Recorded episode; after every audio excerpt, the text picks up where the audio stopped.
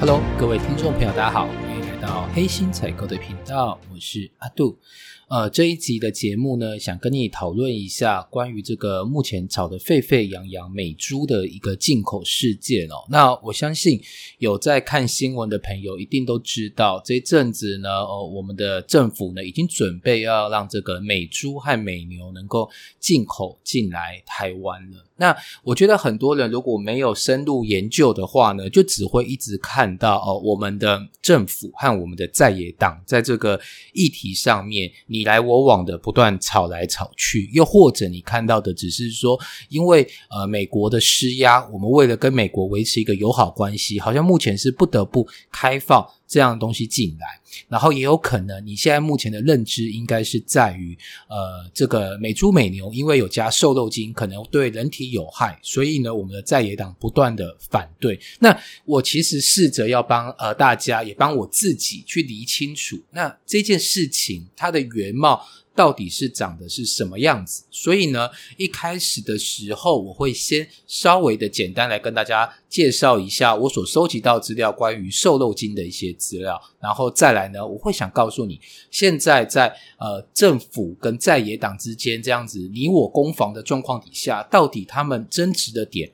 到底是什么？那至于美国在这边但扮演如何什么样的一个角色，我觉得在这争执点当中，其实我们可以发现。那最后面我也想跟你分享一下，就是目前我觉得，呃，我们应该要怎么做，怎么去做选择。好的，那废话不多说，我们就直接进入今天的题目哦。目前我们在讲的这个瘦肉精哈，它其实呢是台湾呃对于它的一个简称。那你如果打瘦肉精，在一些文献上面你是找不到太多资料的，因为它的学名应该叫做乙型瘦体素哦，乙型。乙型乙甲乙丙丁的乙嘛，哈，乙型受体素，受体就是接受的受，身体的体，受体素。好，乙型受体素呢，它其实这个名称呢，它并不是指单一的一个化学物质。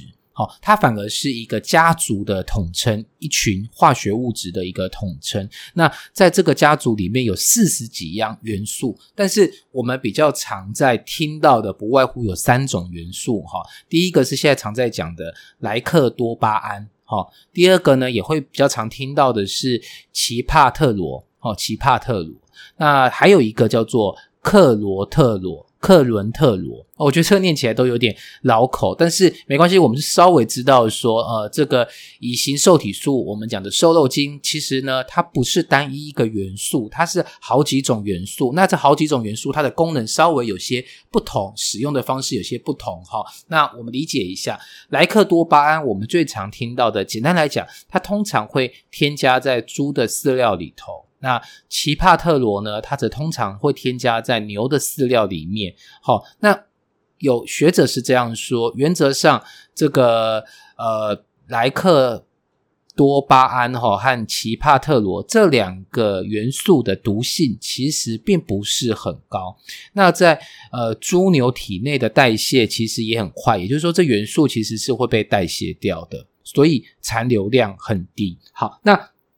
这个东西到底有什么用呢？它其实最基本来讲，就是会让你的肉的这个脂肪分泌的比较平均嘛，哈。然后再来是说呢，吃了这个东西呢，也能够减少我们饲养的。成本，所以这个东西现在正在被大量的使用。那我觉得呢，当我看到说，虽然呃这两个元素在牛还有猪的体内，它代谢的很快，所以残留量很低的时候呢，我我看到这个残留量，其实心里面难免都还是会有着疙瘩。就是说，哦，你这样讲起来好像它没有那么毒，可实际上它还是好像有毒的样子。那到底是我们应该是可以吃呢？还是不能吃哦。在讲这个话题之前呢，我们必须要知道，还有另外一件事情比较让我担心的是哦。根据我们台湾国家环境毒物研究中心哦，二零一四年的报告哦，大概六年前的一个报告，他说出来了。呃，这个瘦肉精在美牛开放进口之前，在二零一四年前我们是没有开放的嘛？哈，可是呢，在检验台湾民众的尿液里面。我们却发现呢，有百分之五点五六的民众呢，身体里面已经有瘦肉精的残留。好，整理一下，也就是说，在开放美牛进口之前，其实台湾人基本上就已经体内就已经有瘦肉精的成分在这边了。哦，那你如果换算我们现在两千三百万的人口来讲，那可能已经超过有一百一十五万的人，其实都已经受害了。哦，也就是说，在美牛还没开放之前，其实台湾已经在使用瘦肉精了。OK，那他们使用的瘦肉精跟美国的瘦肉精有什么样的不一样呢？好，就另外一份的报道哈，在二零一一年的一个报道，大概九年前的一个报道哈，那它的标题是“最大宗瘦肉精黑心厂商暴利五千万”。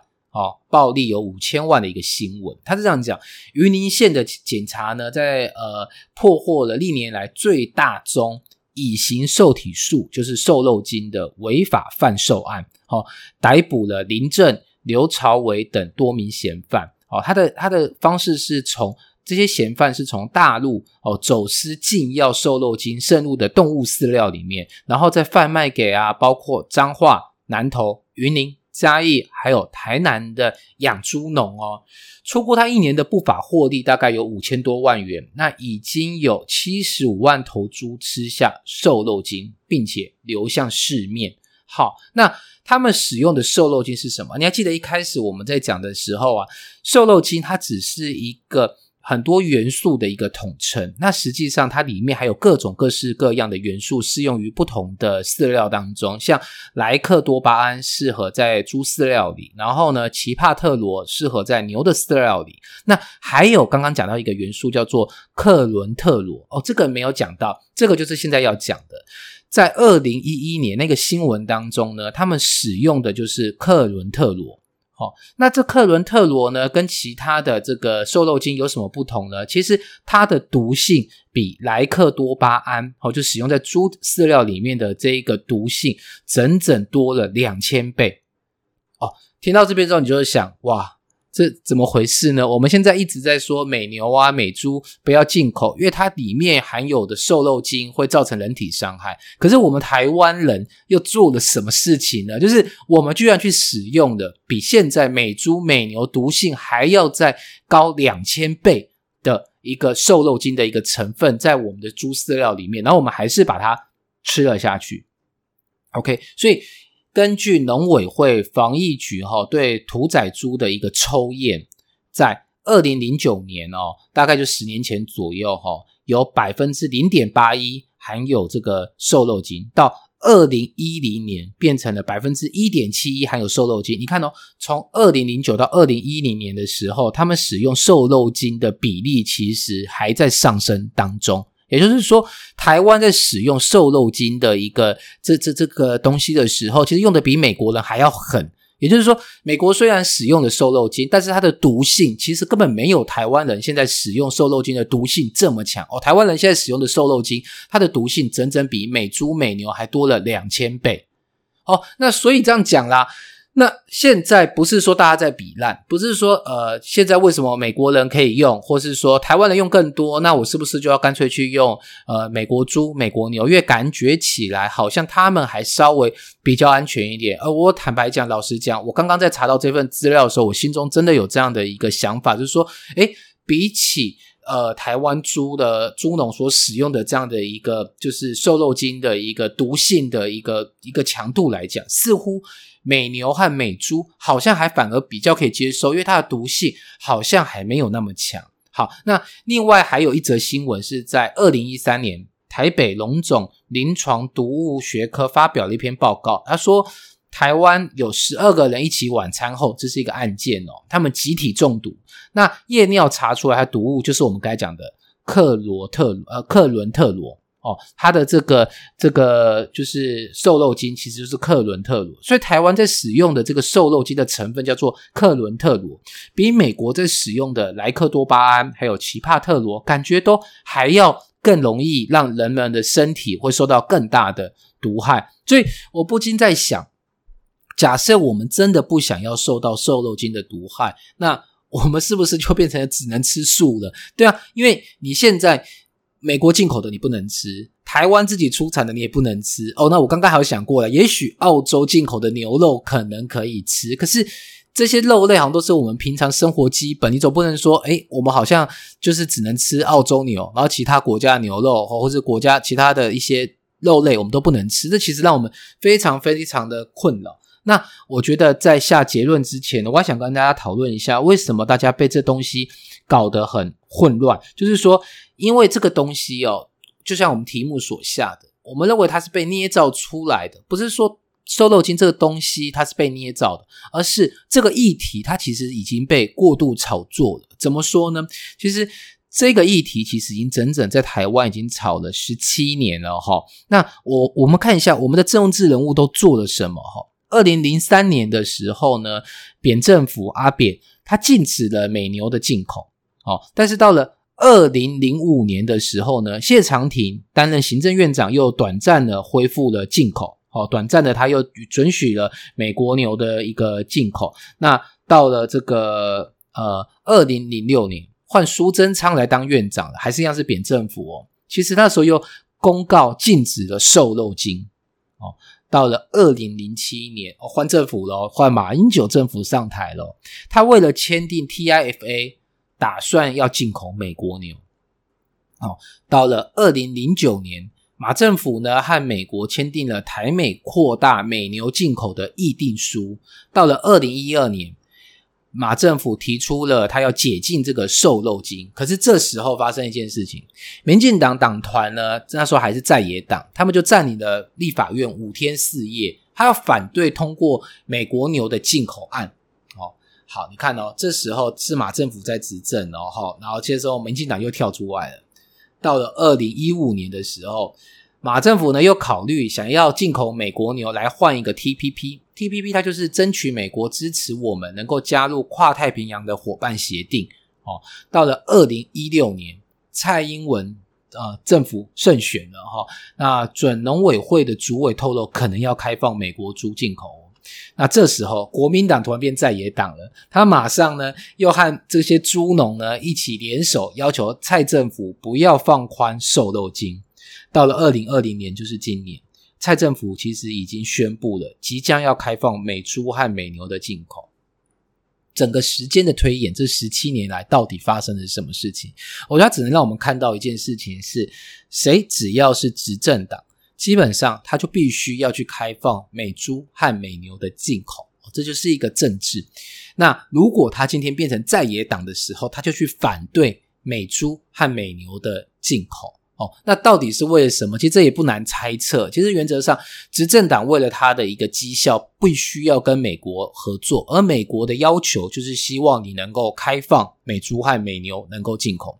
那在野党呢？因为基本上他必须要站在一个反对的立场。既然你执政党要开放，那我就是要反对。那我反对可以纠集谁？可以纠集一些农民，甚至可以纠集我们这些大众，来告诉大家说这东西有多么的毒，哦，吃到身体里面有多么的不好。所以，我们千千万万不可以为了要跟美国合作，然后呢就放宽这个决定。所以，我觉得其实事情蛮明白的啊，就是它就是一个政治力。今天大家觉得该不该开放？坦白讲，今天我们撇除了选票的想法之外，其实我们可以知道，这东西基本上可能还是含有毒性的。尽管很多临床实验告诉我们毒性。很低，它并不会马上发生作用。可是你不要忘记了，这种毒素有可能是可以累积的。也就是说呢，你可能一天吃个一克没关系。可是如果像我们长期，像我自己，哦，猪跟牛基本上已经是我的主食了。就是我每天都会吃，甚至每餐我可能都含都会吃到一些些。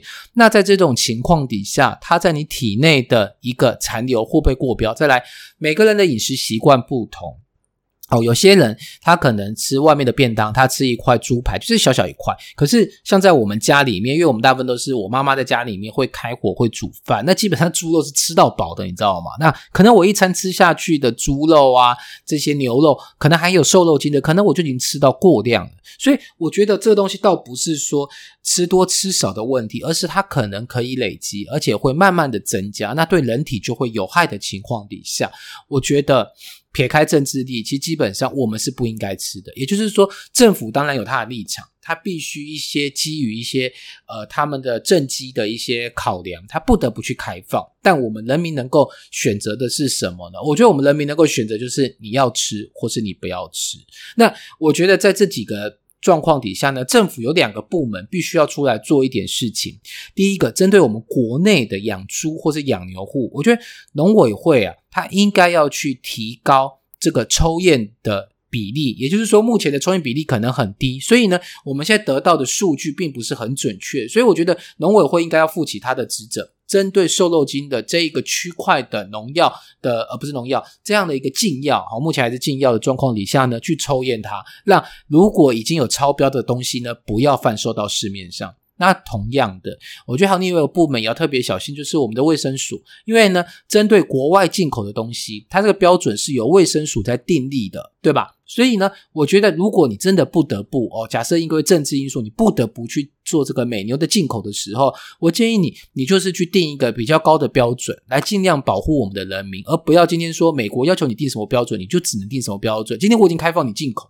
那在谈判过程当中，我想要拉高我的标准，这应该也是我们的权利。所以我觉得呢，农委会跟卫生署应该都负起他们的责任。农委会针对国内的一些养猪户啊、养牛户啊，去做更多的抽查，好看一下他们这些用这个瘦肉精的成分比例有没有过高。那卫生署则是应该订立一个标准，来希望这些进口的美猪美牛。不管是哪个国家进口，甚至澳洲进口的，基本上呢，它都必须要符合我们的安全规定。那现在我只能想到一个很蠢、很蠢的方法，因为看到这个东西的时候，多少还是会担心。但你说完全不吃不太可能。但其实我现在已经在想，是说，也许我们在肉类的摄取上，第一个可能把它降低一点点；第二个，有可能你可以使用一些鱼类或是一些鸡类，哈，公鸡呀、母鸡随便，好，来成为你的肉类的摄取的一个来源。好，就是降低我们去吃这样东西的一个可能性。好的，那如果到最后面真的好像还是嘴馋不得不吃，那以目前我们所能收集到资料跟看起来，仿佛美国牛它瘦肉精它添加的比例可能还比我们台湾的再更少一点点。所以我觉得真的不得已的情况下，我仿佛好像也没有那么。反对美猪和美牛的进口，除非我觉得是我们自己的养猪户啊、养牛户能够有所自觉，加上农委会能够加强机场呃机场，来让我们安心，说我们吃自己台湾人养的猪、养的牛的这个毒素，其实远比美猪美牛的毒素要更低的情况下，那我觉得我才会想要再继续使用台湾的猪、台湾的牛。好，这真的就是一种就是我们自己对自己的食品有没有安心的。问题，那假设都还不安心情况下，我觉得那就只能先吃别的肉类来做替代。那在这集节目当中呢，我试图想要去告诉大家，就是说，有时候这个东西被过度炒作了，其实反而对我们是不利的。为什么呢？因为大家就是一个全有全无的。结论就是说，好像是一个赛局理论一样。今天要么你全赢，要么你全输，要么美猪就进来，要不要美牛就进来。好，我们只在炒这个议题。但是我觉得大家应该更关注的是这个标准如何定，这个瘦肉精的标准如何定。再是，如果我们定出的标准叫做零检出，那我们是不是只针对进口的？猪牛去做零检出的这个动作，但是针对我们国内的养猪户、养牛户有没有去做？所以我觉得这些关键点倒不是在一定在于说美猪美牛要不要开放进口，而应该是说针对我们自己的所有在市面上流通的肉品，我们是不是要订立出一套更严格的机制去做把关？也就是我们要确保，千万不要再有之前的这样一个呃云林县的这样的一个案例哈，就是说把这些这些。含更多更毒的一些呃瘦肉精的一些饲料，整个摊到台湾所有的养猪户当中。好，因为这个才是最可怕的，因为你吃起来的时候，你吃的毒素还比美牛美猪更多，这不是更可怕的事情。所以我觉得大家的焦点应该拉回来，可能是在我们的农委会或是在我们的环保署上面，是不是这时候去订立一个比较让大家能够安心的一个数据、一个标准出来，甚至你去公布哪些猪肉、哪些牛肉是已经通过检验是比较合法和标的一些一些产品，那甚至让人民在选购的时候让我们比较有一个依据，比较不用担心。好的，今天节目就到这边，希望这期节目呢能对你有些收获，谢谢你喽，我们下次再见，拜拜。